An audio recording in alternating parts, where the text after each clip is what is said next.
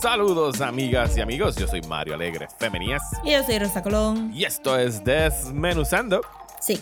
Y hoy estamos de celebración porque yo sé que aunque pues, el conteo no aparece en los títulos de los episodios, hoy es nuestro 200 episode. 200 episodios de Desmenuzando desde abril del 2019. Quiero decir, se siente, se siente más, Rosa. Por la pandemia. yo, sé, que la pandemia los años se multiplican por tres, pero en realidad se siente que llevamos 12 años haciendo eh, esto. Así que para celebrar nuestro episodio número 200, ¿de qué vamos a estar hablando hoy, Rosa? Vamos a estar hablando de 2001 A Space Odyssey o 201 A Space Odyssey. Esa fue nuestra justificación, pero en realidad también hay o sea, esto tiene, eh, o sea, esto tiene tela aquí en Desmenuzando, porque Rosy y yo somos como que super fans de Stanley Kubrick. Nunca mm. le hemos dedicado, yo creo que un episodio a Stanley Kubrick. No, de verdad que no. episodios.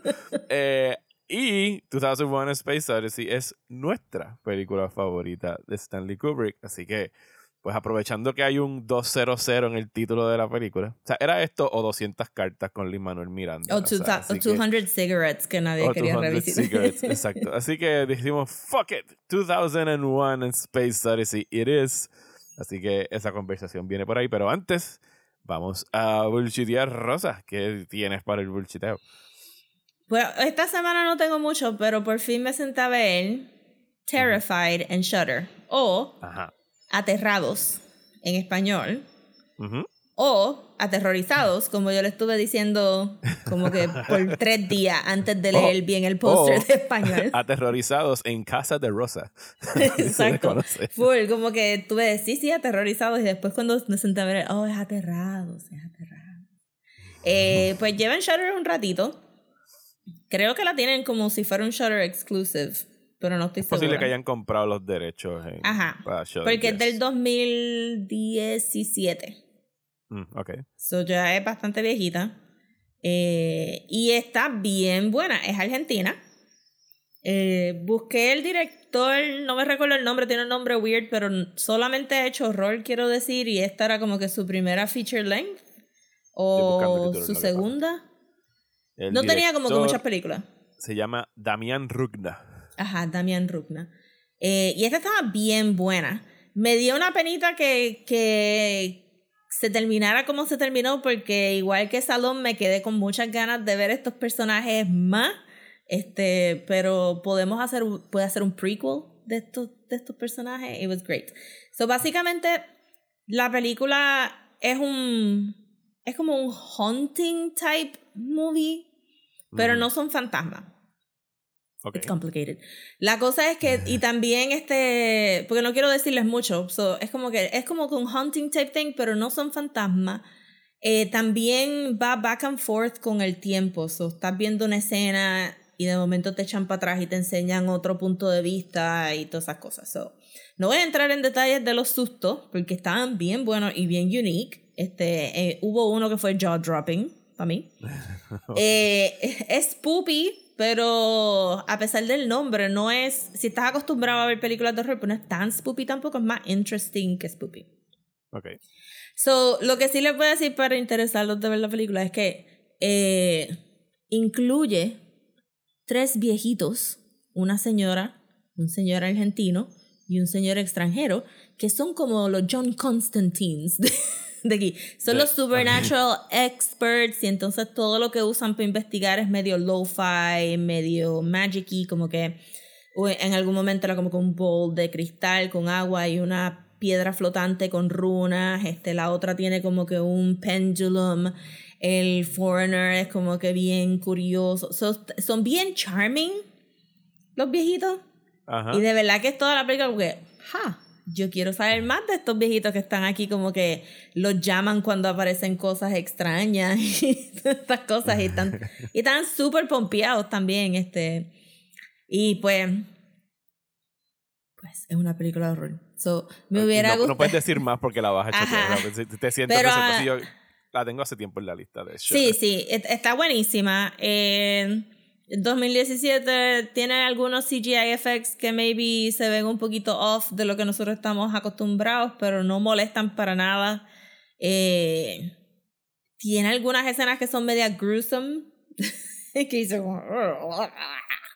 eh, pero todo está súper nice y de verdad que se deja ver y está súper chévere porque todo es argentino. O sea, es como que el principal es este policía.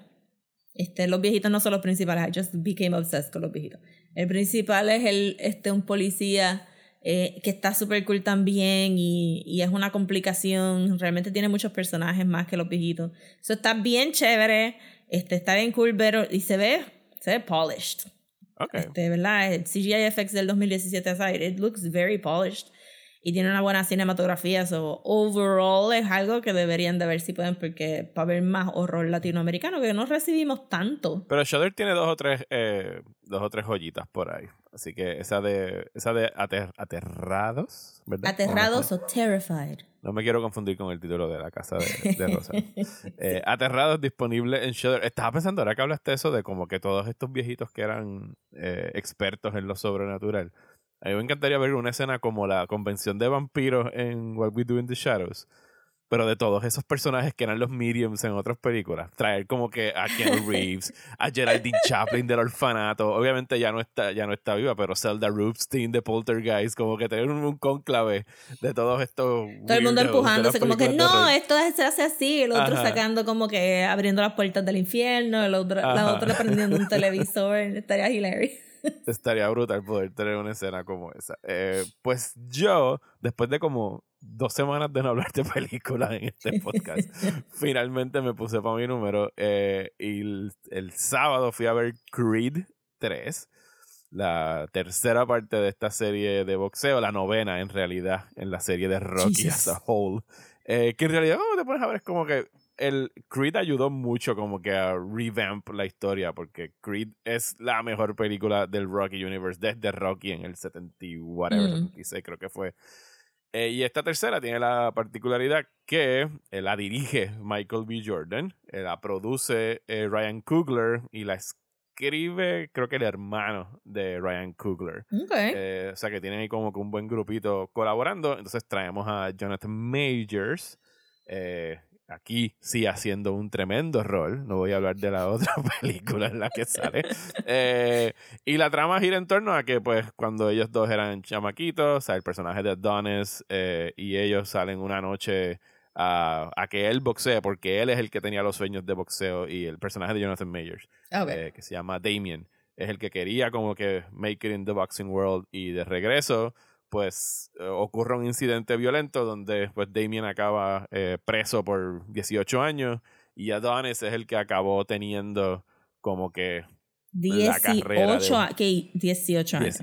18 años, sí. Eh, no, voy a decir por qué, pero ustedes saben cómo al sistema de justicia estadounidense le encanta poner penas ridículamente altas, sobre todo si no te ves blanco. y si te ves como Jonathan Mayers. Exactamente. Pero nada, Jonathan Miller sale de prisión, they rebound, eh, y entonces pues la película los posiciona eh, en unos tracks para que eventualmente tenga que haber una pelea entre ellos dos, porque pues esto sigue siendo una película de, de boxeo.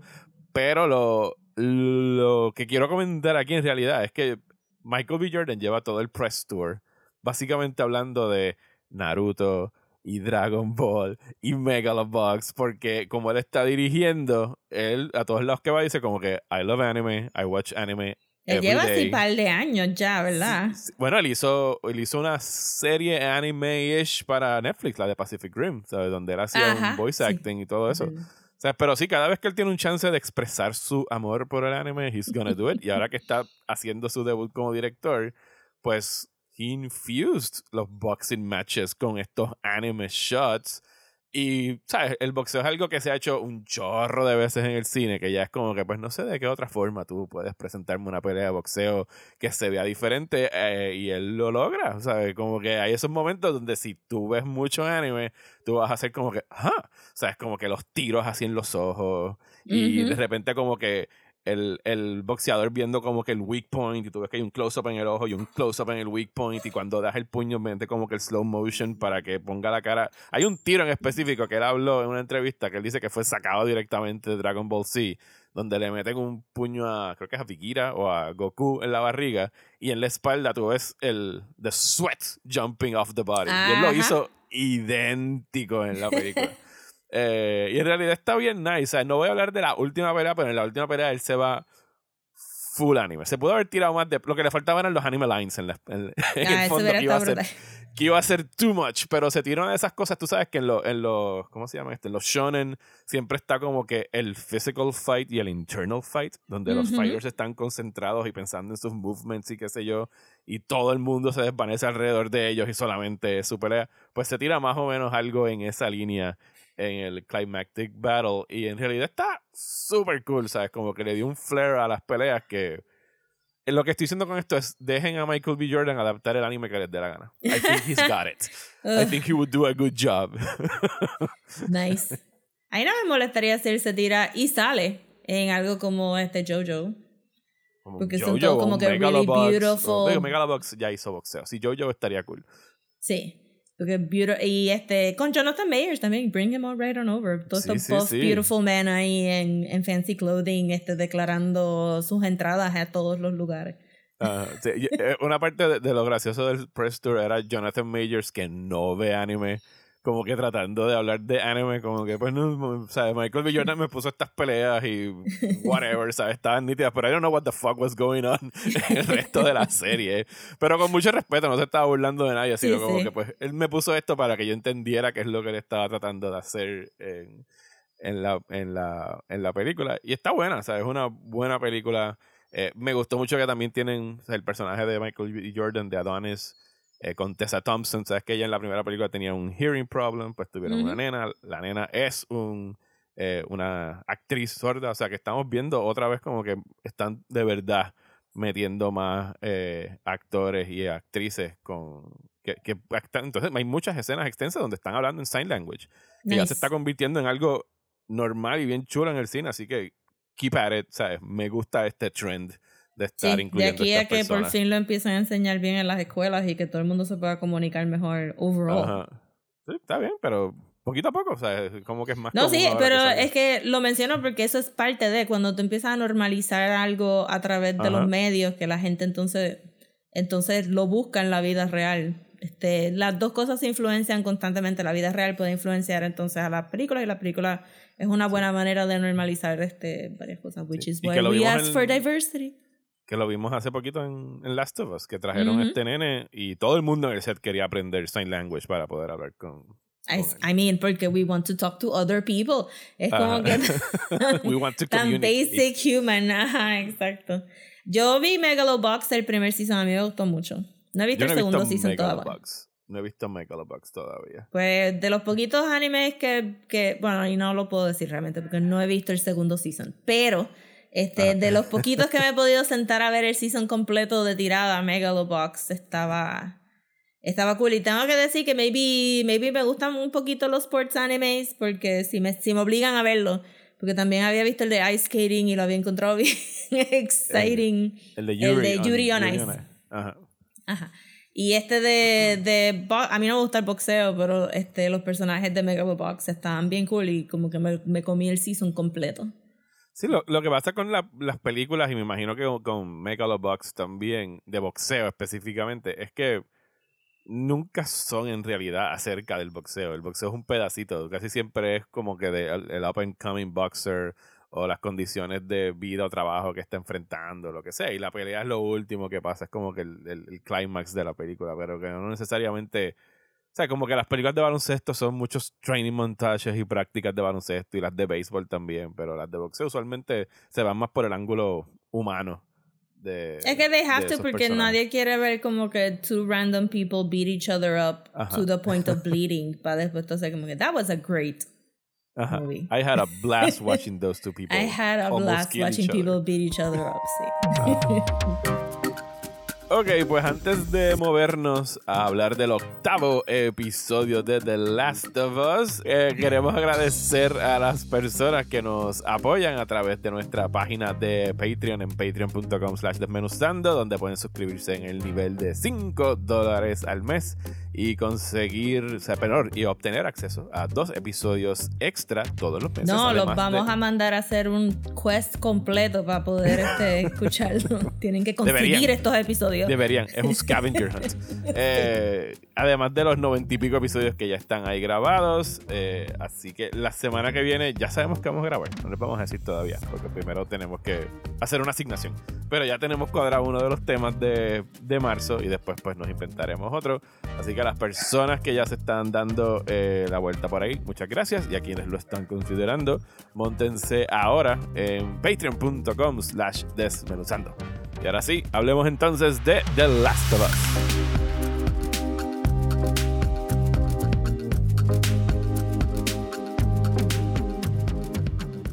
A mí me gustó mucho este episodio.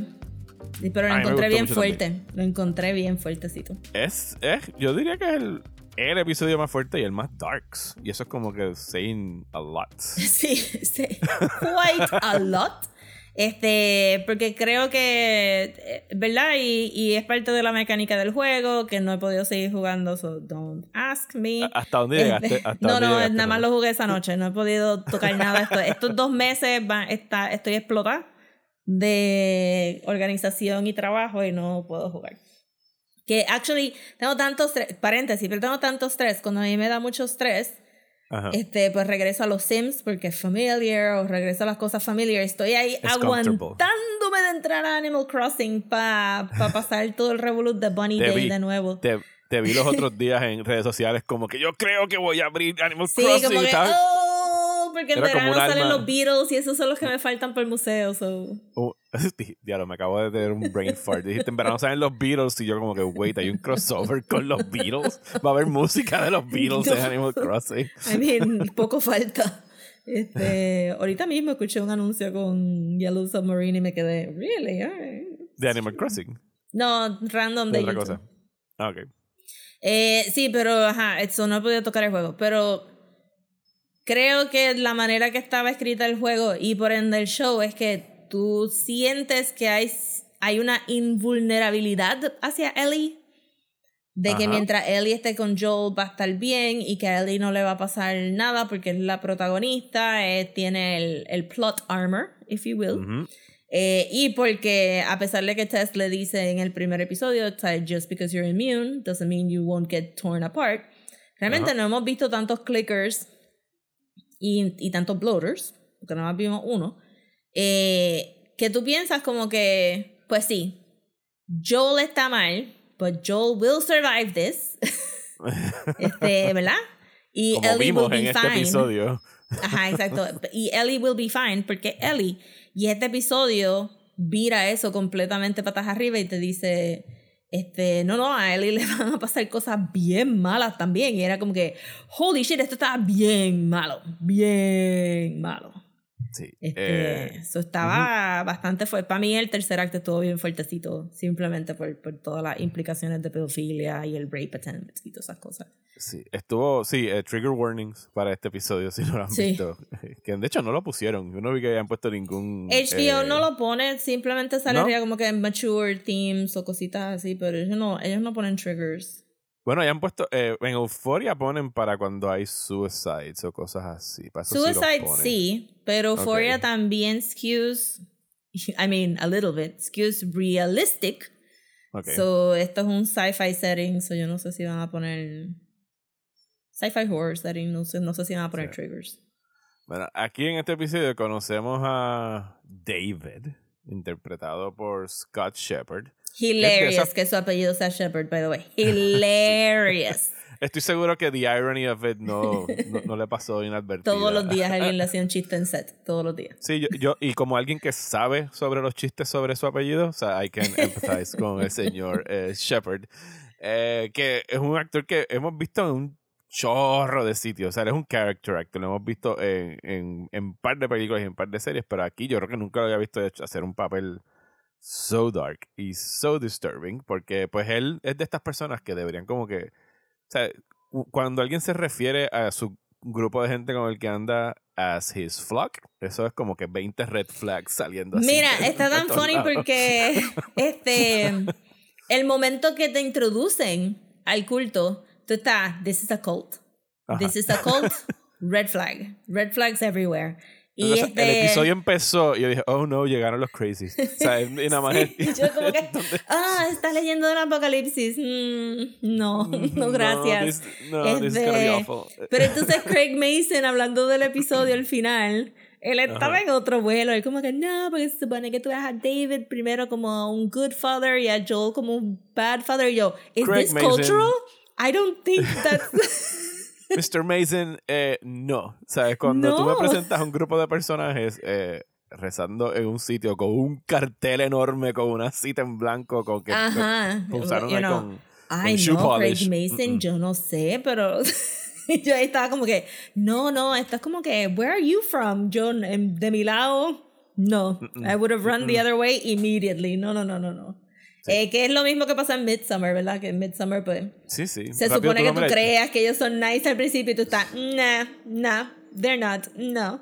No, o sea, sí, esa es la parte de Midsummer donde, ¿por qué ustedes, o sea, que, que, fue parte de como que mis pet peeves con, con la película en realidad era como que, why are you here? O sea, ustedes no pueden ver que esto es un white, insane, apocalyptic de, de, verdad que entiendo como que algunas personas no y que maybe nosotros estamos más predispuestos a estar eh, en como que wary de organized religion por nuestro ¿Tú background que un boricua se hubiese quedado ahí en Midsummer, ¿no? Y un, boricua hubiese dicho, no, y choe, ¿sabes? Hubiera estado como que el primer día como que cool, cool, cool. Mira, mano, me tengo que ir, de verdad, eso no es para mí.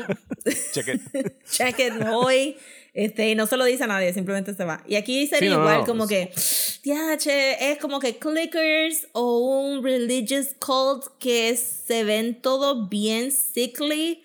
No, está bien. Yo sigo por ahí, maybe me encuentro un indigenous couple que me puedan este, adoptar. Escuché por ahí que hay unos bien cool en la montaña en algún sitio. sí, como que... Eh, eh, pues Joel todavía está bien jodido en el sótano. eh, y Ellie tiene que go out hunting. Y ahí es que se cruzan los dos grupos. Ella mata a un venado. El otro grupo se está muriendo de hambre y encuentran el venado muerto y se lo quieren como que llevar. Ellie no come cuentos y los amenaza. Y pues ahí es que. De alguna, o sea, a- yo tuve que buscar, yo tuve que Google porque yo no me acordaba quién carajo era Alec. Decían como que no, porque ese fue el que mató al papá de la nena de ese grupo del cult. Y yo dije, ¿quién carajo es Alec? El del bate, ¿no? Sí, el que les petó el bate. O sea, Sí, porque ese fue el único que mataron del... Sí, yo dije, bueno, lo único que ha matado Joel recientemente fue el tipo del bate, pero que aquellos se veían como que tan tan Ravagers, como que eran, o sea, no, no se veían como que del, no, no parecía que estaban con otro grupo mayor, o como el que tenían Sí, aquí se- los- pero es que overall, es- siento, este episodio, más que los demás, siento que The Devil Was in the Details bien brutal. Como Ajá. que these people did not look good. Este, No, no. no se veían bien físicamente y... Sobre todo el contraste con, con la gente de Jackson, que habíamos visto Ajá. hace dos episodios.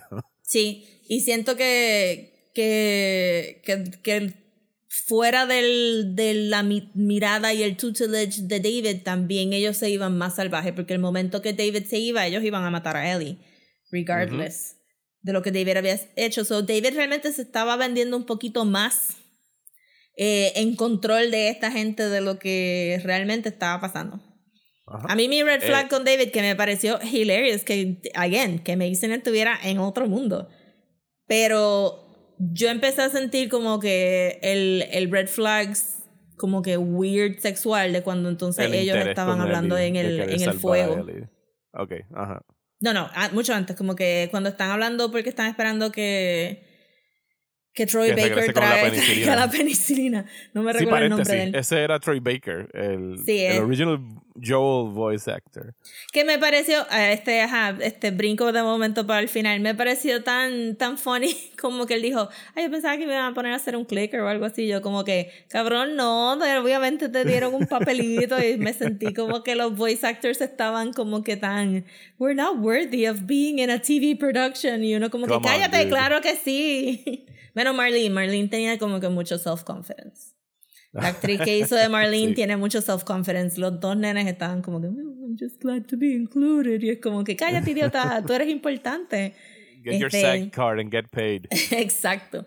Este, nada, pues en esa conversación eh, inmediatamente da el vibe de que él está, porque Ellie es naturalmente anti, eh, anti-authority. eh, Ajá. Y él le está contestando para atrás como si fuera una adulta. Y es como que yo estaba escuchando la conversación y yo, uh, she's 14, my dude, what are you... Y no hay nada flirty ni overt, pero la está tratando como una adulta y yo, uy, este tipo, no, no, no. Y cuando ya ya está en la celda y empieza a hablar, yo, uff, se sabía, se Sí, sabía. había porque- dema- demasiado interés y cuando ver como que we can do it together. Sí, yo estaba podemos como que, Ellie, Ellie, Ellie, Ellie. como que yo, Ellie, dale, ¿no? He's talking about sexual things. No sé si tú estás caught up, pero este tipo weird. Y desde el fuego, desde el fuego. Yo no sé en qué mundo Craig Mason pensaba que we were gonna be fooled. Porque el tipo dio really scary vibes desde on the get-go. So, para mí era como que... Y me gustó que Ellie lo fichó. Digo, again, no jugar no, no, no sé. Pero me gusta que Ellie también lo fichó suficiente ya en la celda. Siento que, que necesitó ver la oreja en el piso para darse cuenta de que, espérate, Esto- aquí eh, no, hay eh, algo mal. Yo creo que él sab- eh, yo pienso que ya sabía que había algo mal, solo que la oreja y lo, lo Sí, triplicó. she's, sea, she's que wary. Ajá, exacto. La, la oreja lo confirma, pero la conversación de él freaks her out también, porque entonces Sí, ahí es que ella reacciona. I knew you guys were a cult. I didn't know you were a cannibalistic cult. Ajá. Este, y by the way, what reluctant cannibals were this? Este, si yo fuera, ¿verdad? Él dijo, solamente algunas personas lo saben. Y yo, we know, porque they were not eating their food correctly. Todo el mundo está ahí shoveling y ellos están. No, y que ah, lo que sabemos, ah. lo poco que sabemos sobre el canibalismo y películas como Alive y eso es que you're gonna get sick if you eat people eventualmente. Sí, bueno, sí, mad cow disease, at the very least. Ajá. Este.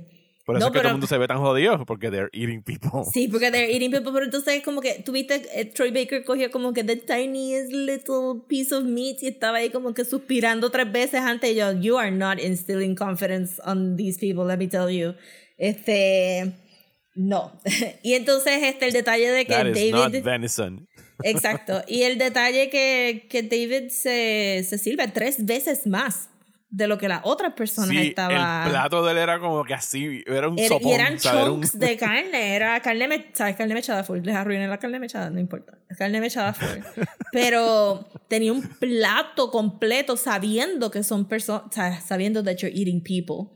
Este, so, yo siento que todos los little details no te los verbalizaron, pero, pero estaban sí, ahí. el, el episodio se va poniendo más y más eh, horrorífico a medida que va No, y, y una vez más eh, hay que resaltar la actuación de Bella Ramsey estuvo excelente. Cuando ella le grita que she broke her his fucking finger y es como que ella se ve tan salvaje todo el tiempo.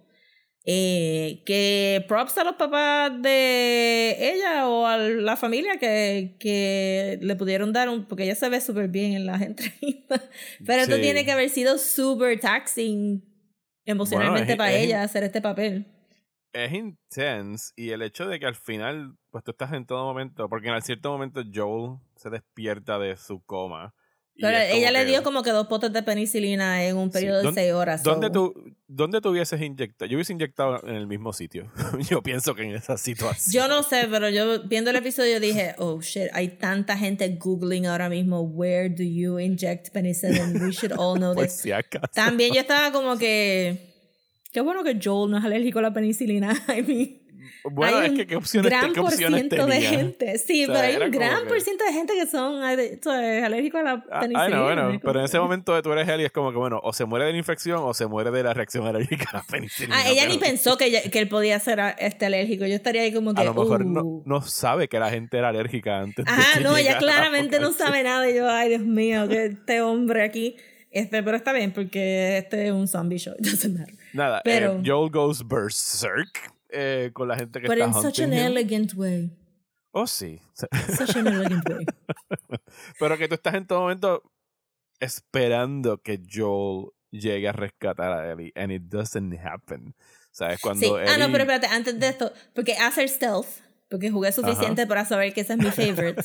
este, se esconde en la sombra y de momento, jaja, este, stabby y este, choke, choke, choke, choke, choke, choke, choke. Este, excelente el throwback. Y la interrogación que aparentemente todo el mundo estaba esperando, porque Twitter estaba como que, The interrogation scene. pues, este, yo, yo no llegué a esa parte del juego, aparentemente no me acuerdo de ella porque no me acordaba. Pues, este, vi muchas comparaciones de, de show y juego porque aparentemente la línea de, ajá, como que, este, pues más vale que tú me digas lo mismo que dijo tu compañero y lo mata y el tipo dice como que, yo no te voy a decir nada y él como que, I don't need you to. Boom. Eh, eh, pero también me fijé que en este episodio no, no. Si fuera otro, otra clase de show, nos hubieran enseñado el gruesomeness de, del after effect de la violencia de Ellie y de Joel. Y no lo hacen. Hay mucho cut to black en este episodio. Yes, hay mucho Cut to Black. Sí, eh, so no te enseñan la cabeza del tipo después del lead pipe, no te enseñan a David después de Ellie, es como que hay violencia, pero no hay eh, glamorization of that violence. Ajá, ajá. Eh, bueno, pero es que es esa cosa que el juego también lo tiene. Muchas veces la violencia y el horror viene de, de, las reacciones a ellos. O sea, no necesariamente te va a enseñar el gruesomeness, sino como en este episodio, cuando Ellie finalmente logra como que tumbar a, a David and he, she just unleashes on him. El, el viciousness de, yo no sé, tiene que haberle metido como que por lo menos 20 stabs en esa Y se necesita, y se merecía 40 más. Sí, se merecía 40 más, pero que yo She chopped him up to little pieces, como él dijo que iba a hacer con ella. a mí lo que me dio en sea, yo no sé si qué fue lo que tú pensaste, pero en ese momento yo pensé que maybe she has been raped before o ha sido mínimo molested before. No sé, lo encontré de ella una reacción tan tan no sé, la encontré como que bien intensa. Yo pensé como que No, no creo. No, no creo. No, lo hubieran mencionado al final y, y no lo harían porque haría un precedente de volver de hacer el trope de la niña gay tiene que haber sido violada antes de bla, bla, bla. Y nada más tiene 14 años. El QC de Boston se ve bien estable. Tess estaba caminando por ahí like nobody's business. Eh, las niñas del QC también se veían como que estaban pissed off, but normal. So siento como que el Boston QC no tiene los mismos problemas de los otros QCs. Y que por que ella está reaccionando no tan solo al attempted rape de David, sino que está reaccionando a todo, a que está sola, a que no sabe si Joel está bien, que casi se la comen anyway los caníbales, como que it's been a, a lot. Eh, eh, Desde que Riley se murió. Y ella se lo sacó todo de encima, pero ciertamente como que ella había estado caminando por ahí un poco like she could take care of herself y esta es la primera vez que ella se ve en la posición de really have to take care of herself. Como que no take care of herself de robarse un poquito de comida de aquí a allá para comer. Es como que, fuck, my life is in danger. Ajá, I'm going to die. Este, so sí, yo, yo pienso que si ella hubiera tenido alguna historial de sexual abuse, lo hubieran dicho al, final. Como que este, el hombre, este, ¿cómo se llama? Druckmann. Neil Druckmann hubiera mencionado eso. Y, y, siento que él entiende suficiente los tropes that he wouldn't do that. Ok. Porque lo dijo ahí, porque él, dijo específicamente, este es el episodio que se supone que Joel la rescate and she has to rescue herself y lo hicimos a propósito de esta manera. yo, yo entiendo que él entiende. Esta vez no vi el After the Episode porque lo acabo de ver hace como una hora y tenía prisa ah, ah, para mí ya es como que, required viewing. Por eso fue que me pareció tan funny porque Neil Druckmann estaba como que hablando del episodio. Entonces aquel estaba como que no, porque David es good dad y se supone que sea bad dad. Y yo, ¿en qué mundo? ¿En qué mundo were you fooling us? You didn't fool us. Este...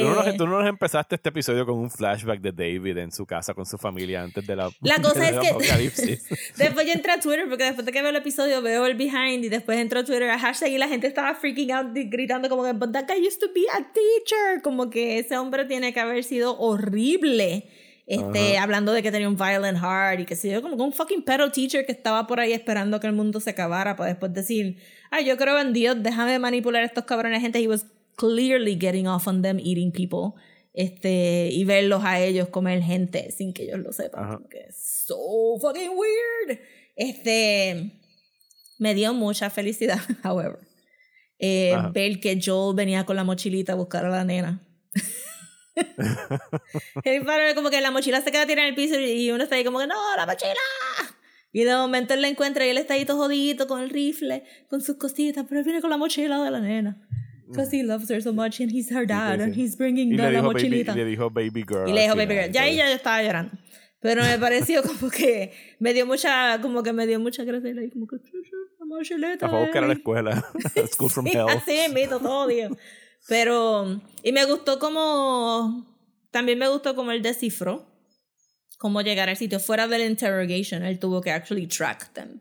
Me ¿Y pregunté dónde estaban al final el resto de la gente. No estaban como que en el same town. O no se atrevieron a salir. Lo ¿no? que pasa es que, es porque ellos dijeron que era un resort. Ajá. So, probablemente toda la acción pasa en lo que sería el main restaurant del resort y entonces todos los edificios están separados. Ok. Sí Porque fíjate que... away. Sí, porque David no reacciona al fuego como que... Ah, sh- shit, yo tengo que bregar con este fuego porque se va a regar. Es como que... Se ven como que es un ski resort, so probablemente estaba en el lodge area. Sí, porque nadie, como na- nadie había visto los cuerpos tampoco que tenían curi- curing para comerse. Horrible. Yo estaba ahí como que, "But the horse is right there. Sí, pero... Sí, pero el horse lo acaban de traer.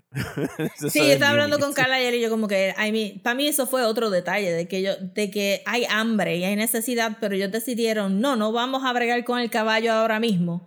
Este, a pesar de que hay que empezar a skin it, hay que empezar a drain it, hay que empezar a hacer todas estas cosas, es como que, y es un caballo, se va, te va a tardar un rato. Ajá. Este, pero ellos tampoco hicieron como, yo, yo encuentro que no hicieron como con buen trabajo tampoco de preparar la carne, estaban ahí como Ah, que... Sí, yo creo que ellos como que cortaban chunks y los ponían a, a freír y ya. I know. es como que, did you not see Hannibal? It existed in this. Este... Eh, técnicamente no, they didn't Bueno, see Hannibal. pero El mundo se acabó en el películas sí. 2003. No, sí, pero ¿de, qué año es, película. ¿de qué año es Hannibal? Silence of the Lambs. Y la Ah, bueno, otra Silence of the película, Lambs, sí. sí. Como Pero que... es que el, el, el cooking the brain scene sale en... Pero eh, ellos han visto gente que cocina, gente with seasonings and stuff, no simplemente tirando chunks ahí de carne super gamey. Bueno, Hannibal es del 2013, so they didn't watch it. La serie. Pero las películas existían. El concepto de cocinar la carne existía, ¿verdad? También esos chunks que ellos cortaron se hubieran tardado como que cinco horas en just start to get cooking. Es como Bueno, que... vamos, a, vamos a cambiar el tema, ya se me están revolcando las tripas. y yo- Es que siempre me da mucha gracia como que they really do go out of their way para anunciarte desde lejos que we're cannibals, we don't even know Ah. how to cook this food. Este, la- el ending estuvo bien bonito y pues con Joel diciéndole baby girl y ella este como que just desplomándose después de esto, pero ciertamente no, o sea, no queda duda de que es ya un father-daughter eh, thing, y- pero que tampoco Ellie ya no lo va a necesitar a él simplemente for eh, muscle, vamos a suponer.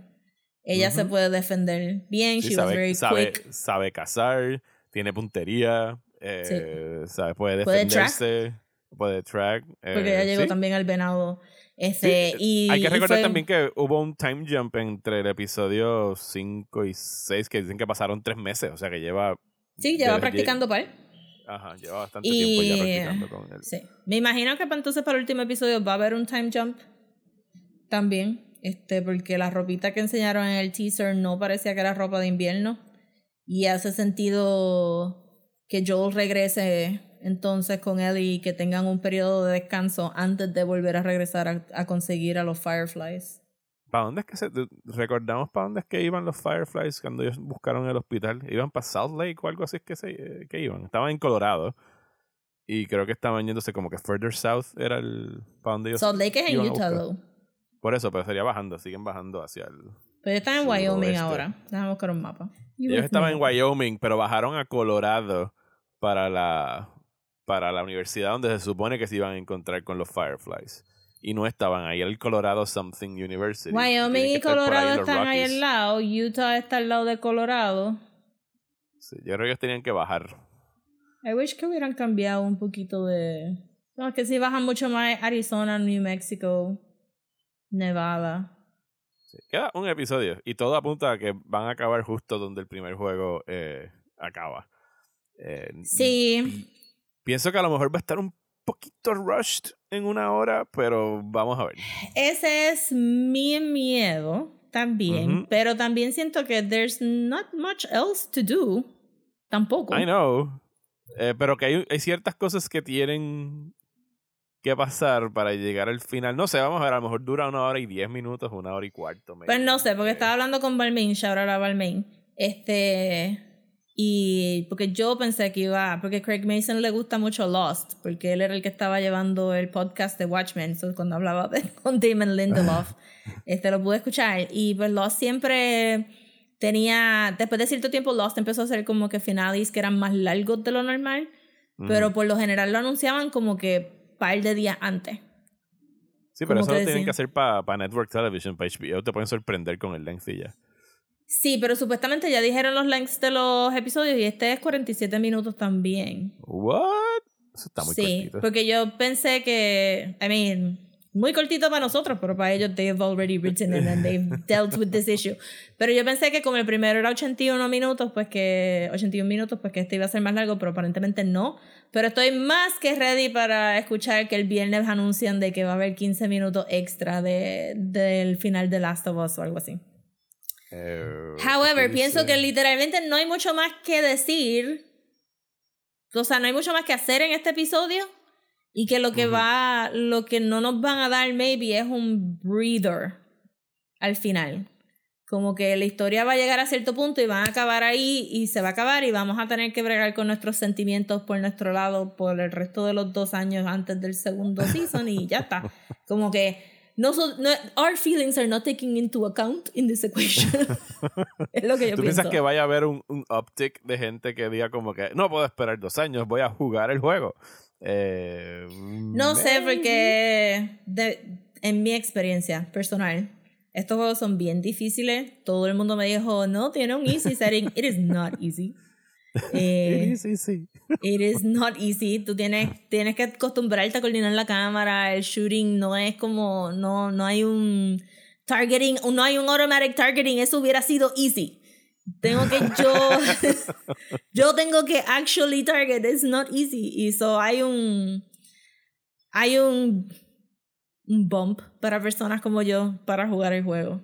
Pero sí podría haber gente viendo el playthrough en Twitch y viendo este, viendo videos hablando de la historia y del lore. I could see that como que upticking mucho más que. Porque es que está, está difícil, gente. Yo no sé cómo ustedes juegan. eh, se juega, se juega. Yo empecé a jugar el segundo otra vez, pero pare. Eh, porque pensé, faltan dos años para que salga el próximo season. Todavía tengo tiempo para hacer el, el replay. Sí, yo eh, no, no tengo prisa para pa terminar. ¿Sabes? Como que puedo sacar un tiempito cada cierto tiempo, pero ahora mismo estoy rush. Lo que sí, y, y, con esto sería maybe lo último que digo, es que tengo amigo, tengo un amigo, shout out a Danny, que no ha jugado los juegos y estaba pensando que el pacing del show estaba off.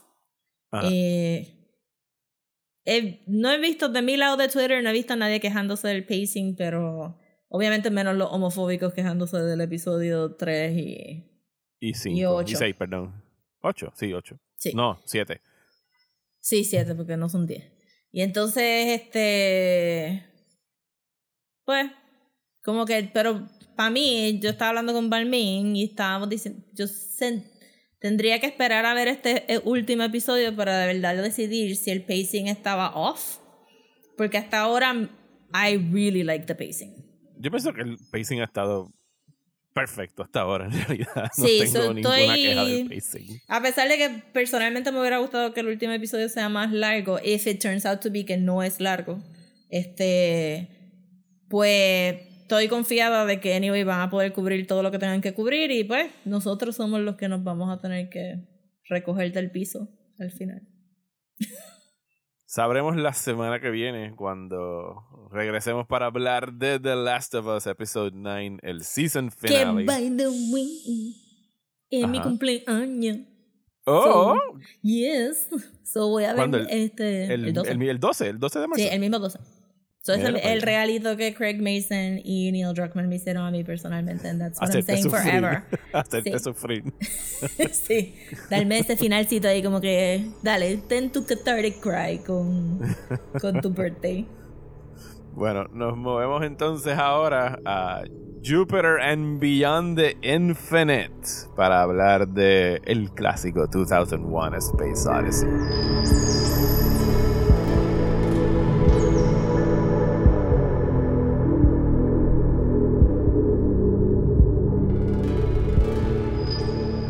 ¿Tú recuerdas eh, la primera vez que viste 2001 A Space Odyssey?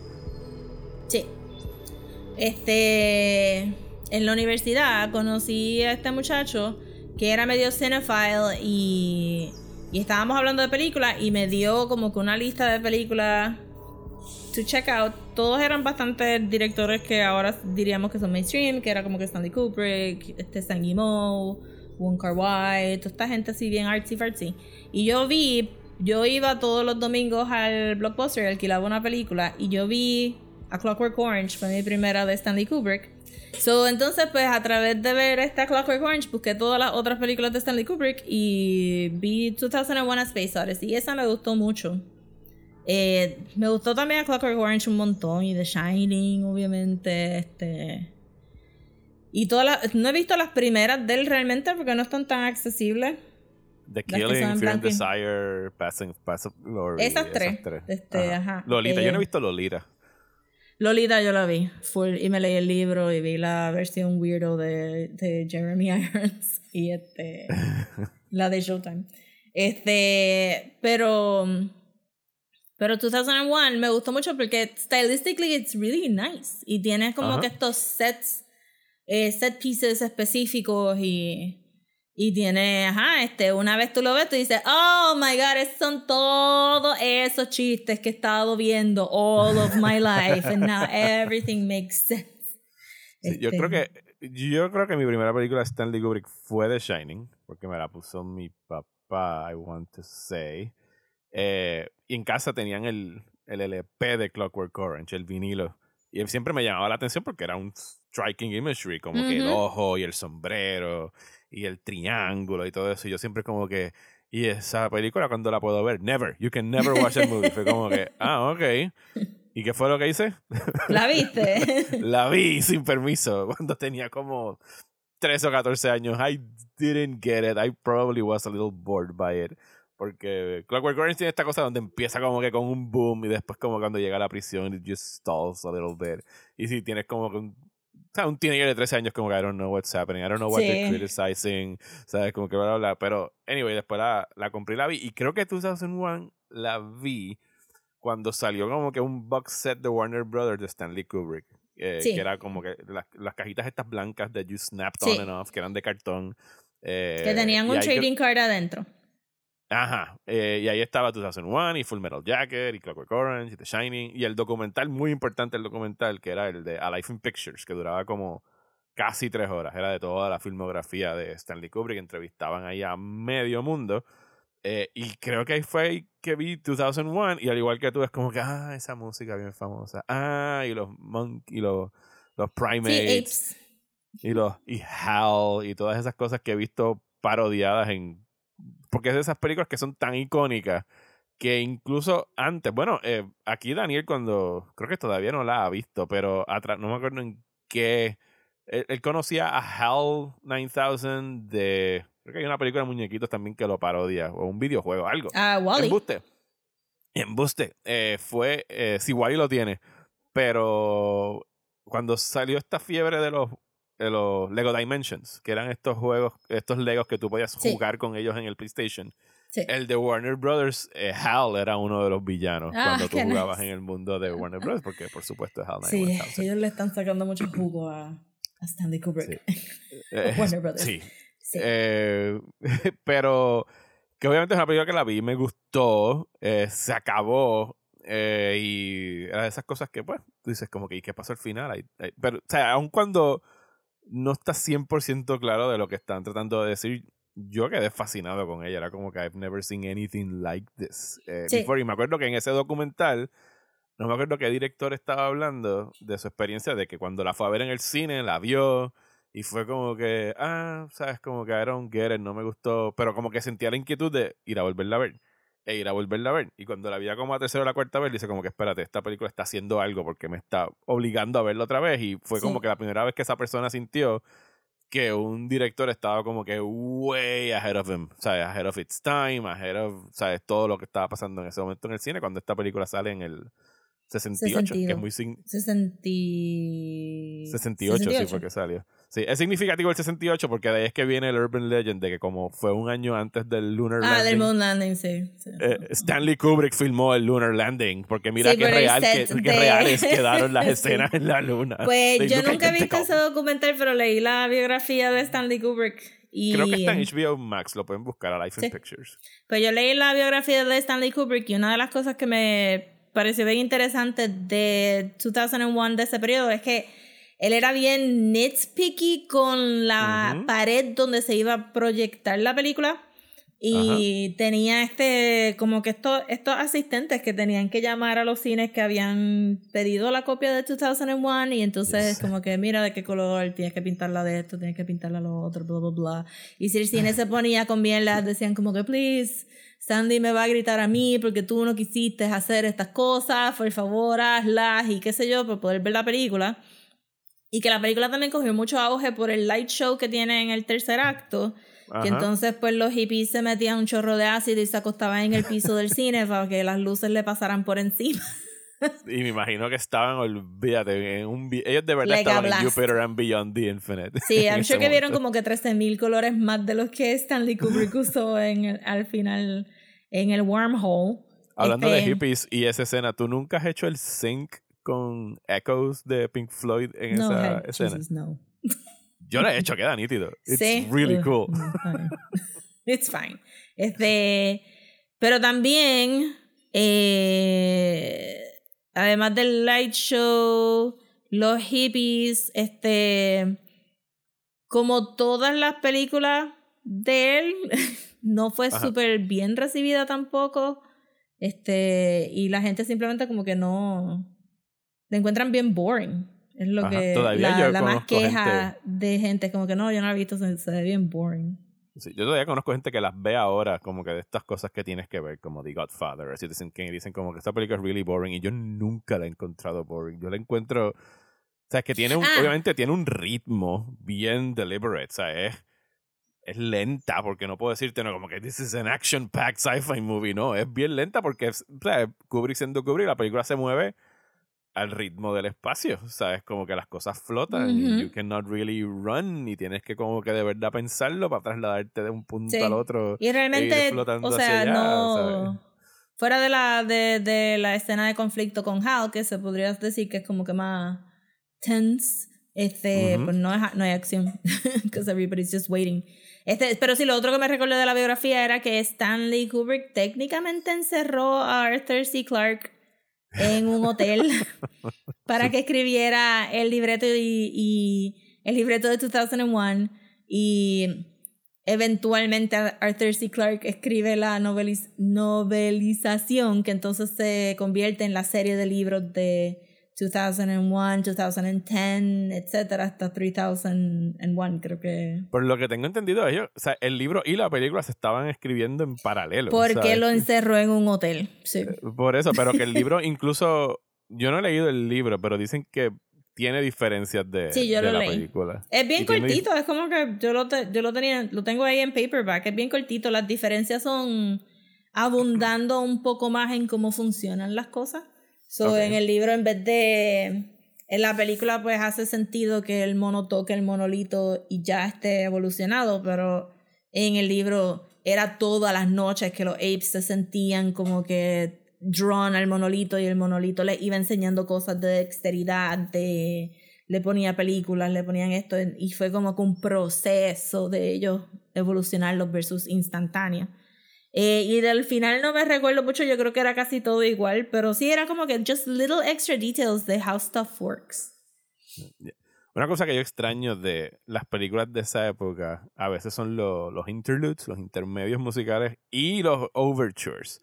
Y este tiene uno muy significativo porque it's just a black screen con la música que en algún momento nos vamos a dar cuenta después cuando la estamos volviendo a ver, que estamos escuchando la música del monolito, ¿sabes? los, los, chantings estos. Eh, es una pieza, tiene un nombre bien weird esa pieza. sí, eh, todo esto aquí es música clásica, no hay música eh, original, que de hecho parte de la trivia es que Dicen que Kubrick como que en algún momento estuvo interesado en que Pink Floyd hiciera música original, pero como él estuvo filmando y editando con estas piezas clásicas, eh, cuando ya lo vio montado dijo, fuck it, yo no necesito música nueva, o sea, tengo esta música que ya me, me sirve. Sprach Zarathustra. Pero esa es el, ese es el pam, pam, pam, Ah, ese es el pam, pam, sí. Estoy viendo acá. Este, el overture es atmospheres, dice. Sí. Que eso es lo que estamos escuchando, que lo que uno no se da cuenta la primera vez que la ves, que en realidad lo que, lo que estamos viendo nosotros, el público en ese momento, we're staring into the monolith, ¿sabes? Como que eso es parte del ejercicio. Y pienso que es un tremendo eh, mood setter para, para la, la película. Y que está dividida en estos tres bloques o cuatro bloques. Está el primero que es el Dawn of Man, eh, de ahí salimos a, al espacio, que es el famoso, uno de los jump cuts más famosos en la historia del cine, del hueso convirtiéndose en satélite. Satélite eh, nuclear, porque son las herramientas que nos matan. Exactamente. Es their weapon. Es, pasa de un weapon a otro weapon. sí, porque eh, los seres humanos podemos hacer herramientas y podemos hacer weapons y sometimes we do both. Ajá. O, o los weapon, o lo, ¿cómo se Las herramientas se convierten en weapons. Porque, ¿sabes? Como lo vemos ahí en, lo, en los apes, ¿sabes? Era una herramienta que podías usar to hunt o to construir, pero en algún momento se convierte en un arma, ¿sabes? It, turns into a weapon cuando finalmente uno de los apes mata al otro.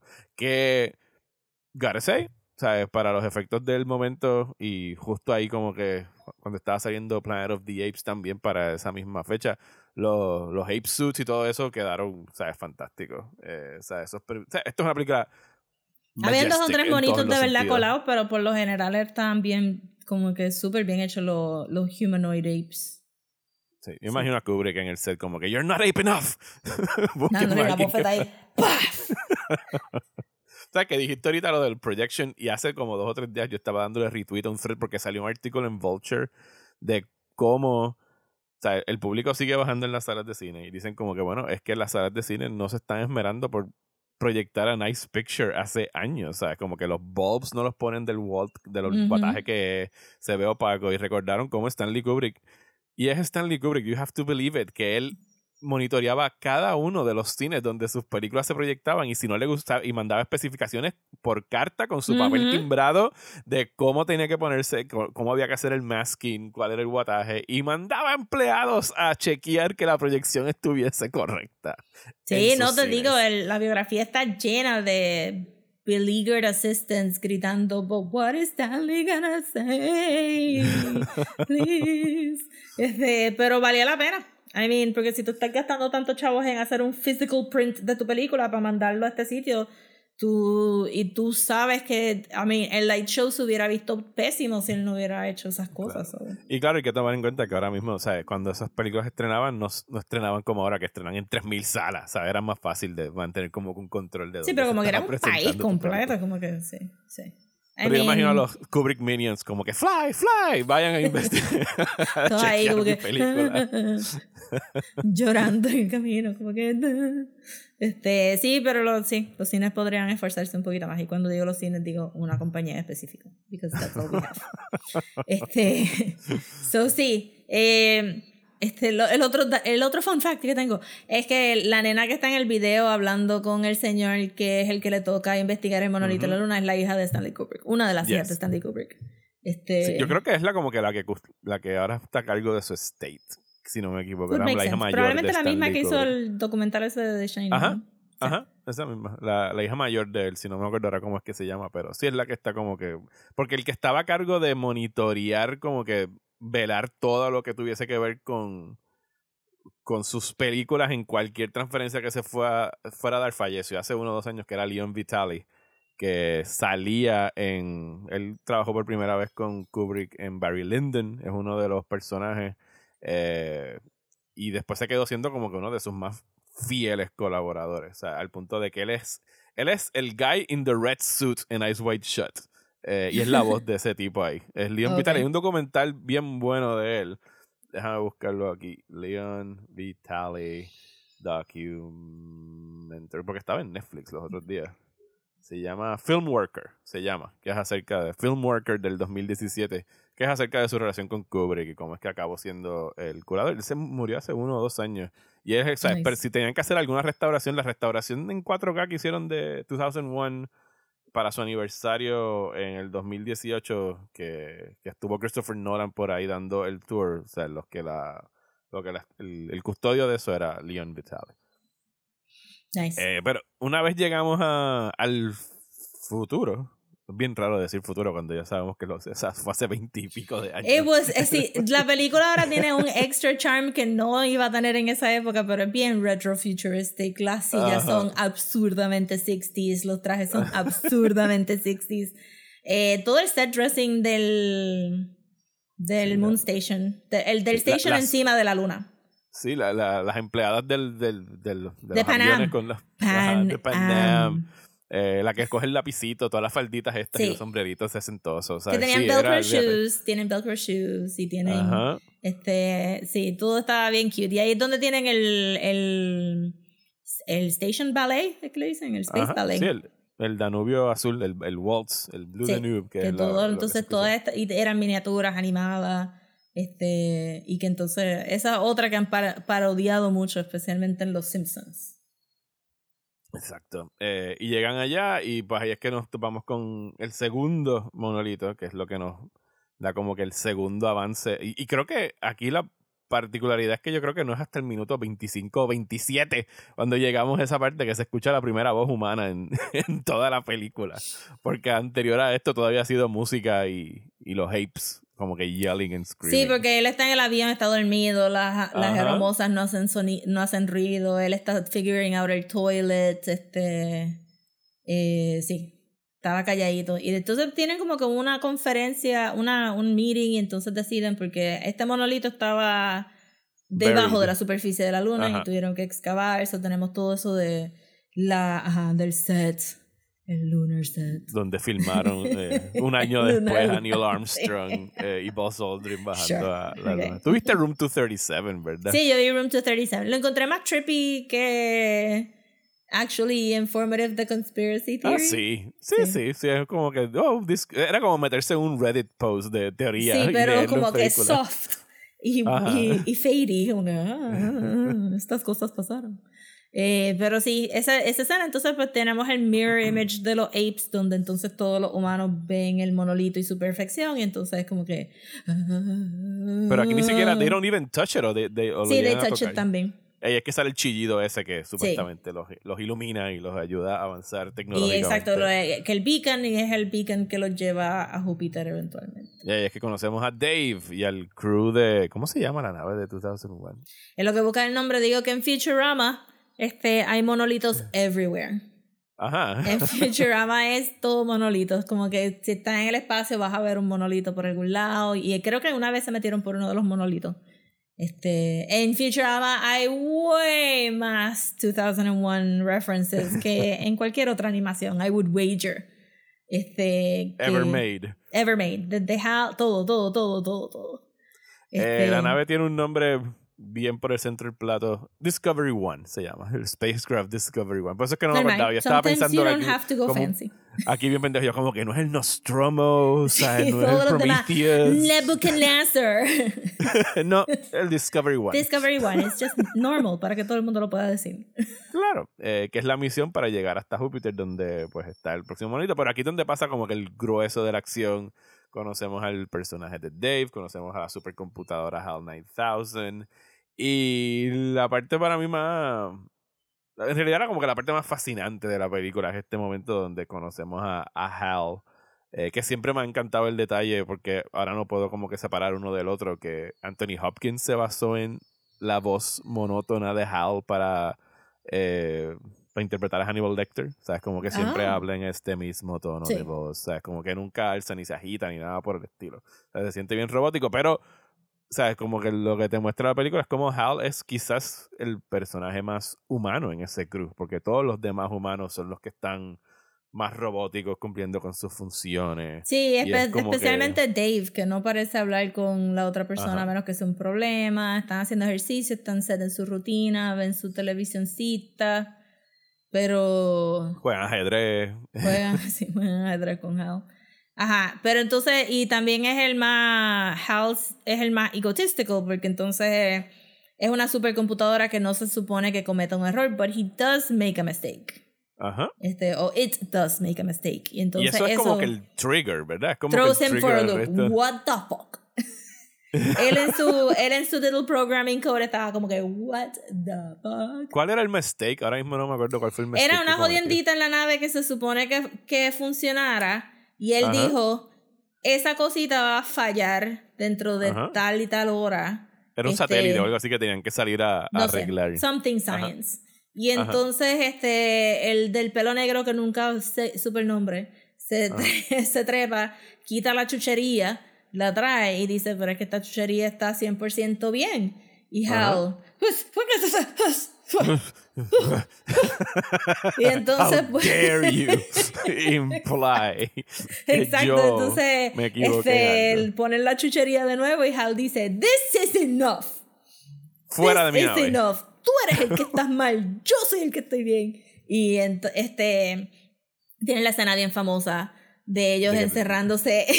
Como que súper sospechoso ahí. Hal, we're just gonna go into this room where you can't hear a conversation. We'll Apaga be right los out. micrófonos, por favor. sí, apaga los micrófonos. Entonces pues tienen los shots así, el close-up shot del ojo de Hal y, y leyendo las bocas de Dave y de unknown person that we will never remember his name y, y Hal ahí haciendo como que these mother Lip, lip reading. eh, con los Ajá. close-ups en los labios. Eh, sí, que es una cosa que se les escapó. Es como que cabrones, ¿por qué no pudieron haber dejado la, la, la como que el chamber rotado para el otro lado? Donde Hal no te está Estaban bien mirando? confiados. También uno no Entonces- piensa que ella iba a ser- resultar ser Oye, un eh. Rosa, número uno, estaban bien confiados, pero también al mismo tiempo estaban como que, jala, apaga el micrófono. Jala, apagaste el micrófono. Ah, yo creo que le apago el micrófono. Podemos hablar Sí, sí, está. O sea, I'm sure. Era como que, loco, para la próxima, just write it in a tiny piece of paper. ellos ahí como que, "Uh, we don't even have paper, man. What happening? Sí, es ellos que ni estaban ahí tuvieran un lápiz a bordo. Era como que. Bueno, pero es que después es que, es que está hilarious porque no tan solo se encierran en un cuarto sin los micrófonos de Hal para decir que quieren desenchufar a la computadora y después willingly se montan un pod pa- es como que mi niño te va a matar pues entonces eso es lo que pasa el unknown person de 2001 Space Lo voy a buscar porque no podemos decirle diciendo el unknown person. Voy a El buscar el poor del bastard. de, de 2001 este sí él Eh, sale ese afuera era Dr. Frank Poole, yo creo que era Oh, ese good lord, no. personaje. do not care about this person. Sí, Él era es ese. literalmente canon fodder. Ajá. Sí, este, en la, proxi- en la próxima escena ya es Canon. Cuando lo botan de la Este, nave. Ajá, lo botan de la nave. David se, se mete en el pod A rescatarlo. a rescatarlo. Mientras Hal hace escantes con los otros tres que estaban en Hypersleep. Sí, chacho, eso estaba ahí como que. uh, Super Eso sí, eran, eso sí eran carne de cañón. Sí, fue. Y entonces, pues tienes la escena de famosa de 15 minutos del Open the Pod Bay Open Doors. the Hal. pod, Dave Doors Hal. Hal, Open the Pod Bay Doors. Hal, Open the Pod Bay Doors. Y Hal ahí como En que- algún momento, cuando yo tuve una compact presario en los late nights. le pusiste Hal. Bueno, full confession. Mi computadora el día de hoy todavía se llama HAL. No soy nada original, and I know it. Pero esa compact presario, me acuerdo cuando yo empecé como que a joder con ella, yo le puse el, el error message cuando el tunk de Windows era HAL diciendo I'm sorry Dave, I'm afraid I can't do that. O sea, ese era el error message de la computadora. Hoy diríamos como que savage. Cuando él Ajá. dice por fin, I'm sorry, Dave. I'm afraid I just can't do that. I'm afraid I can't do that. Y uno, uff, ¿qué tú vas a hacer? no te pusiste el casco. Este, but he manages, hace todo un... Primero Un suelta al. Eth- al Void, pobre Doctor Poole, que se y se va ahí flotando y entonces pues da la vueltita, usa el ex- los explosives alrededor de la puerta Y para boom. propel himself hacia, este, ¿verdad? Y se hace una bolita y... y llega al airlock y puede cerrar la puerta antes de uh, asphyxiate. Y entonces ahí es donde empieza el showdown.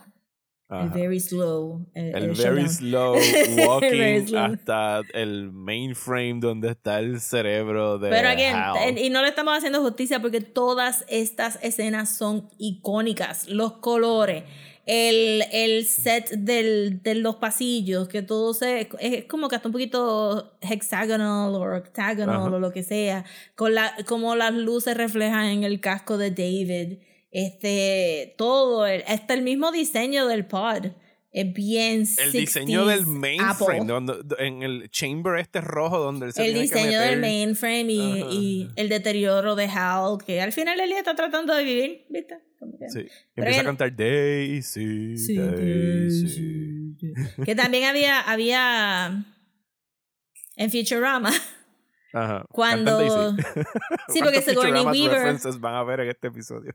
I mean, es que lo hacen un montón, pero si me recuerdo bien, el episodio que Sigourney Weaver hace de la voz de el AI de la nave, que está enamorada de Bender, quiero decir este al final al final tiene su thing y por un tres por un par de segunditos canta Daisy Daisy para pero el ojo también era igual que el de ¿Ah?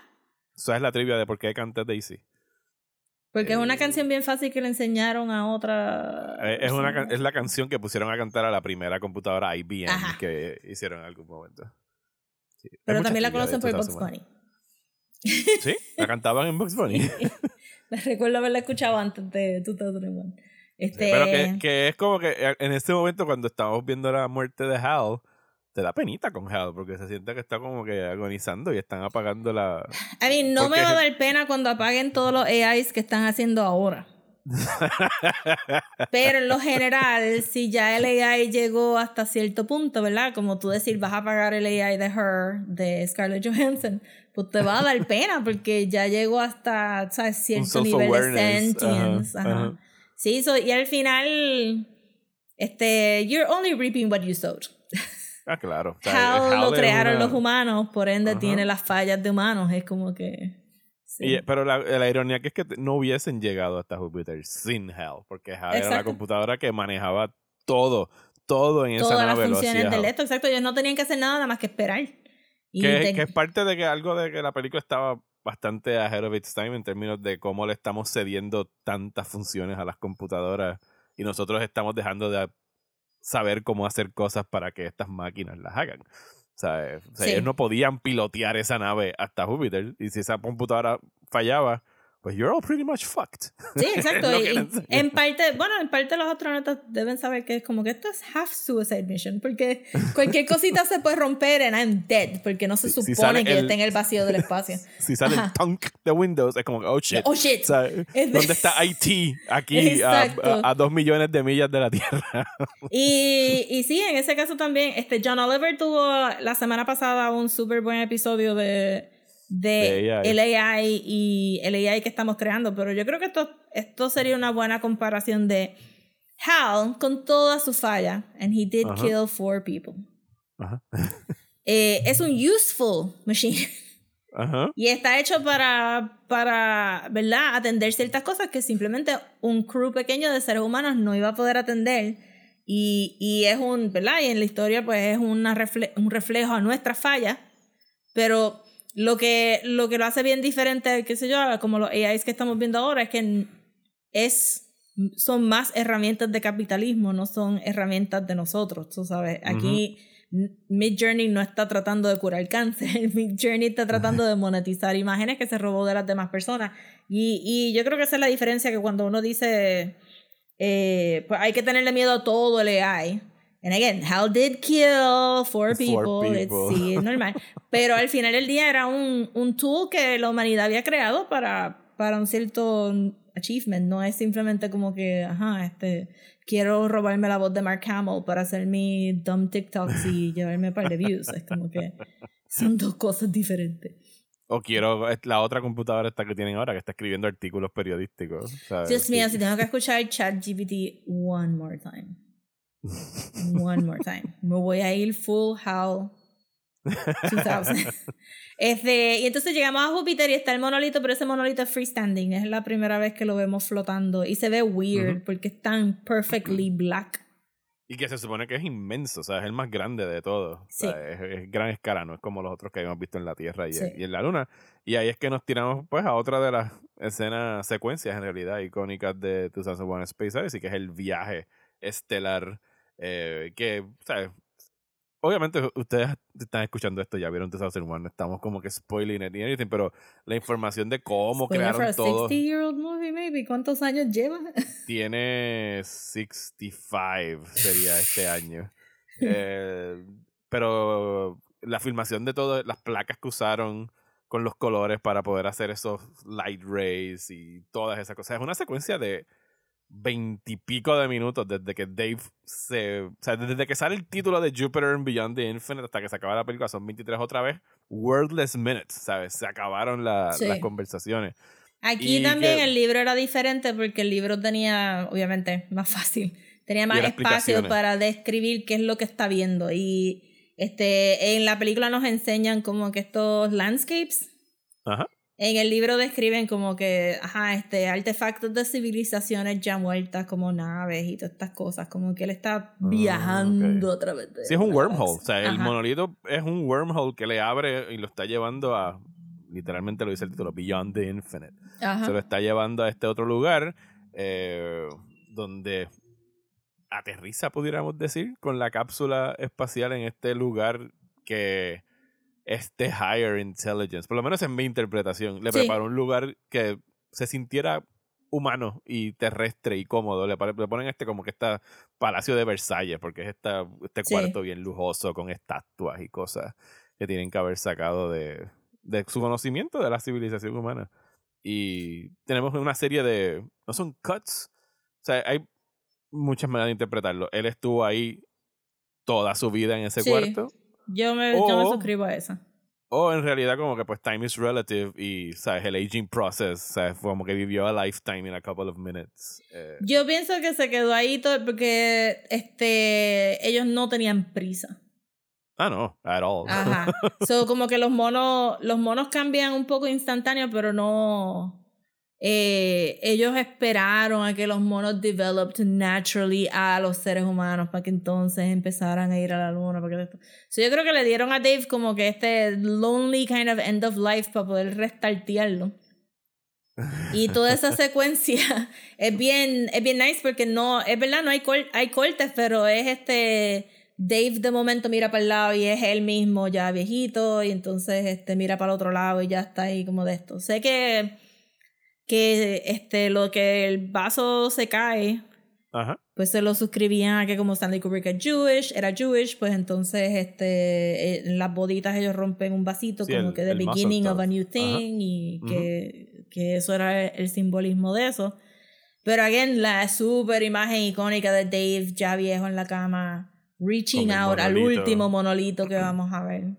Que también lo hacen en Futurama que es un, que es un restart, un rebirth, porque lo que mandan de vuelta a la Tierra es lo que no lo dicen en la película, pero todo el mundo lo conoce como el Star Child, así que me imagino que es algo del libro. Eh, el Star Child es la, que es la carita de Dave, como un embryo. Sí, eh, porque es el next step of the evolution, y entonces por ahí para abajo.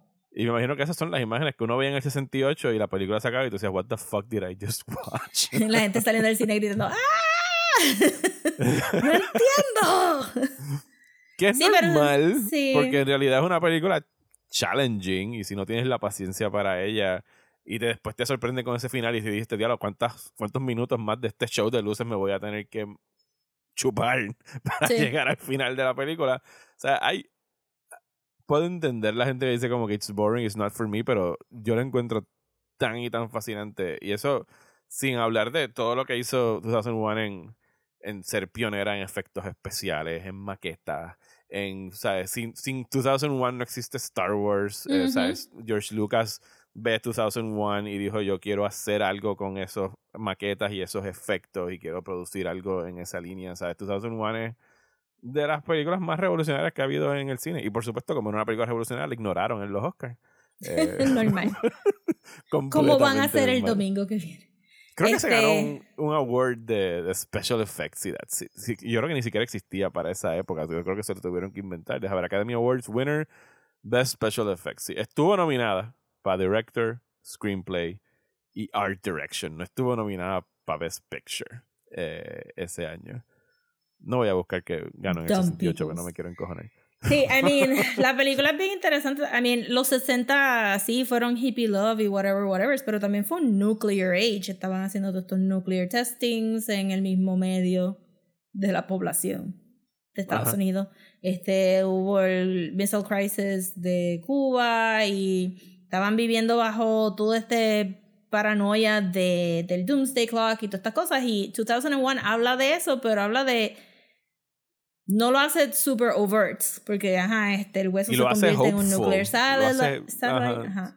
Hay un hopefulness en 2001 que, o sea, no es una película pesimista sobre la humanidad, como que trata de ver, o sea, como que trata de servir a veces como que de un warning de cómo nos estamos desensitizing. Eh, Y, de ajá, y que, que, este, que hemos sido violentos desde the beginning up to Ajá. now y que se necesita hacer un cambio medio drástico este, para poder eh, eh, continuar versus este, Dave no regresando a la Tierra y este, explotando todo en, en un nuclear holocaust. Eso sí, es, es bastante of its time, pero tiene mucho que decir y todavía se le puede sacar un montón de, de punta a la película que aplica a nuestros current times también. Because things Yes. have not changed. At all. Beyond el 2001, que cuando lo dices. ¿Tú, tú, llegas, ¿Tú viste eh, 2010? Eh, the Year We Made Contact. Creo que la vi en algún momento, pero no, I did not engage with it. Este, Sí. Yo la vi so- hace muchos años y solamente me acuerdo que era como que una misión donde se encontraban con el Discovery One en el espacio y mandan otra misión. Y es el, el libro de Arthur C. Clarke. O sea, que en realidad está basado en ese libro, pero pi- pi- pienso que a lo mejor debería leérmelo. Y que hay un tercer libro que es 3001, Sí. eh, que es el, el, el final de esa historia, pero no los he leído. Era, no, era por si lo habías visto, porque aquí a decir le gusta mucho 2010, porque la veía muchas veces de, de chiquita, pero yo no tengo como que muchos recuerdos. Yo de- me recuerdo haber visto como que en algún momento ya adulta decir como que maybe la debería de ver, pero I did not engage with it y el libro me gustó mucho y lo he releído varias veces, pero nunca me he sentido llamada a leer las otras novelas, como que I do not ¿Y por, feel like I have to read them. ¿Y por qué esta es tu película favorita de Kubrick? Porque aesthetically it pleases me. Y me gusta este, por encima, yo sé que veo mucho rol, pero me gusta mucho el sci-fi y siento que esta película es bien como la estética. It's very clean, it's very minimal. Este, una vez le coges el jueguito de qué es lo que estás tratando de decir, it's very engaging. Este, no estamos too long on one thing tampoco, a pesar de que dijimos que la película es lenta, no estamos too long on one thing. Es como que no, No, estamos viendo a. Dave de, de toda su vida para llegar aquí. Es como que me gustan esos jumps, me gusta la atmósfera que creó y me gusta este, ellos no, para ellos era un normal aesthetic, pero me gusta el 60s aesthetic que tiene. Eh, so que es bien appealing to me. Es lo que Sí. me llama la atención. Que Clockwork Orange tiene un poquito de eso también, pero como es más violenta y más de esto, eh, le saco otra cosa a Clockwork Orange, además de la estética, pero aquí es como que it just looks very beautiful. Sí, Este, para mí, eh, it stands out dentro de la filmografía de, de Kubrick, porque pues a Kubrick se le conoce como este tipo como que bien frío y bien metódico y, y darks y como que no tiene emociones, pero yo pienso que esta tiene como que un, un hopeful subtext dentro de Sí. todo y está, está mirando... O sea, está mirando el, el science fiction y la humanidad y el futuro y hacia dónde vamos desde una posición esperanzadora y no no, no Clockwork Orange ni, Sí. ni Full Metal Digo, Jacket. Y hace sentido que salga de Clockwork Orange y se tira esta. Que. Clockwork Orange es bien bleak. Este. Orange es el follow-up a esta. Eh, es el follow-up. ¿cuándo es que- Siempre las Sí, es el confundo. follow-up. Es en los 70, es el 70. ¿Qué año es? Sí, es setenta y pico. Ajá. ¿Qué es la otra que él hizo antes de esta? Todas eran Eh, bleak. antes, Ah, de este, esta. eh, Doctor. Glory o Lolita. Ah, Doctor Strangelove. que es Sí. super bleak. Son dos películas completamente diferentes de, del Nuclear Holocaust. Ajá.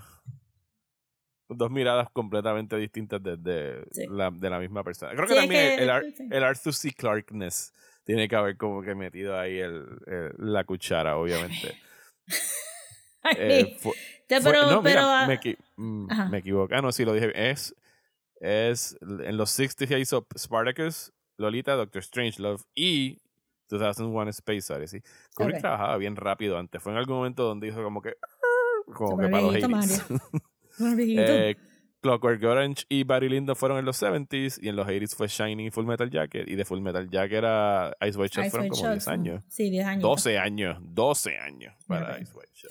Sí, me hace sentido que haya salido. I mean, Doctor Strangelove, este, or How I Stopped Worrying and Learned to Love the Bomb, es una comedia, pero está reaccionando a todo este nuclear thing que acabo de mencionar.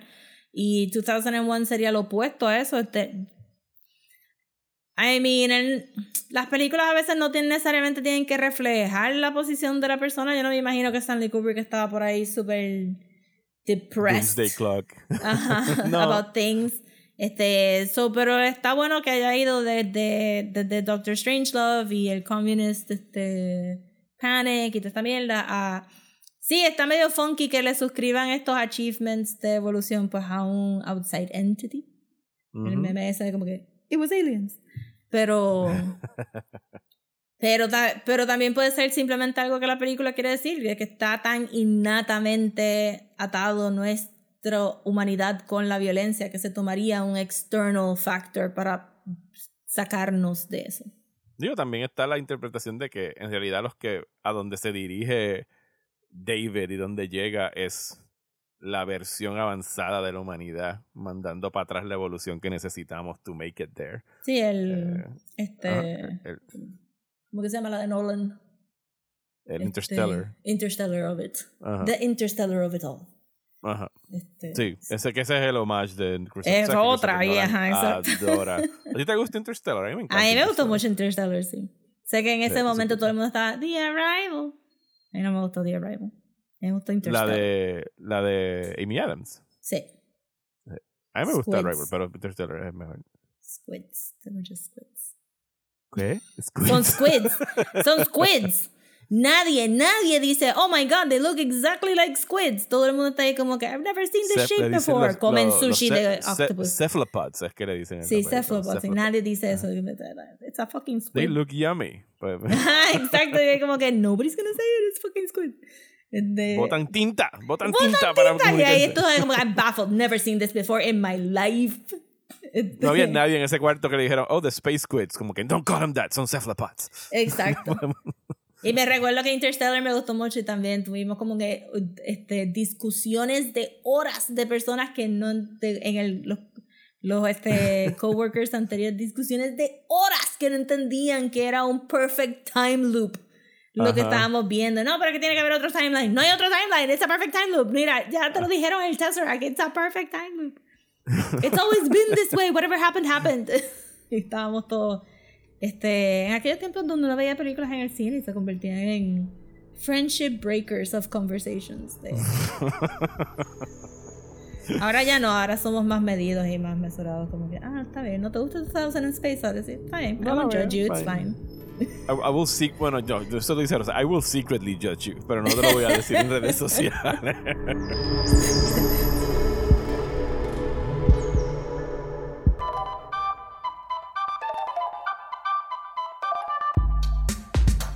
Y hasta aquí este episodio de Desmenuzando. Muchísimas gracias por escuchar. Regresamos la semana que viene, por supuesto, para hablar del final de The Last of Us. Me imagino que también comentaremos sobre lo que se supone que todo, o sea, las bolas de cristal de Hollywood dicen que va a ser un sweep de Everything Everywhere All at Once en los Oscar.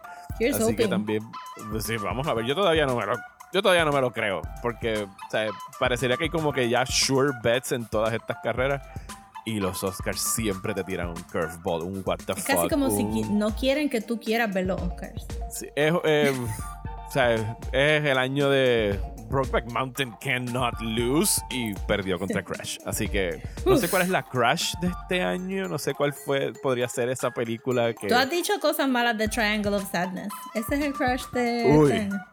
Sí, esa es, esa es, esa es la crash de este año. Sí, mira, porque tú has estado bien ambivalente sobre las que están middle of the road. Como que yo te mencioné The Banshees of Shearing y te yeah, pero cuando de momento mencionaste Triangle of Sadness fue como que.